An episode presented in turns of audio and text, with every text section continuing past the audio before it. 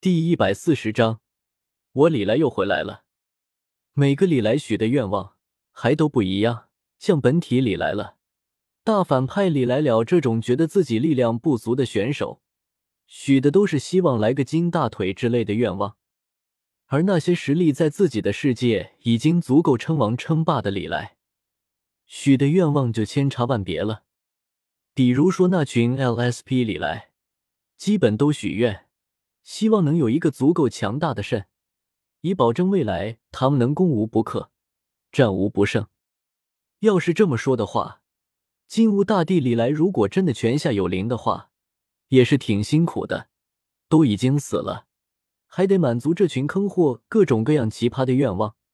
而且最扯的还是，这些家伙从某种意义来讲，还是他自己认认真真的拜完了金乌大帝。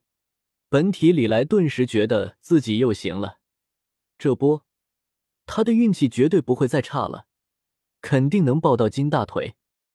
抱着这种自信的想法，本体李来继续抽奖。呸，是制造灵魂分身。很快，三个新的灵魂分身被制造了出来，将三个一脸茫然的新人装进炮管轰飞。李来们本次的聚会也就结束了。随着一个个李来的身影暗淡，从原本的位置消失，热闹的灵魂祭坛又重新恢复了平静。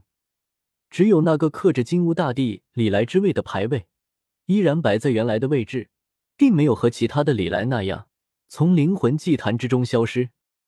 与此同时，火影世界木叶村外的一片树林之中，一个面容狰狞的白色身影突然出现。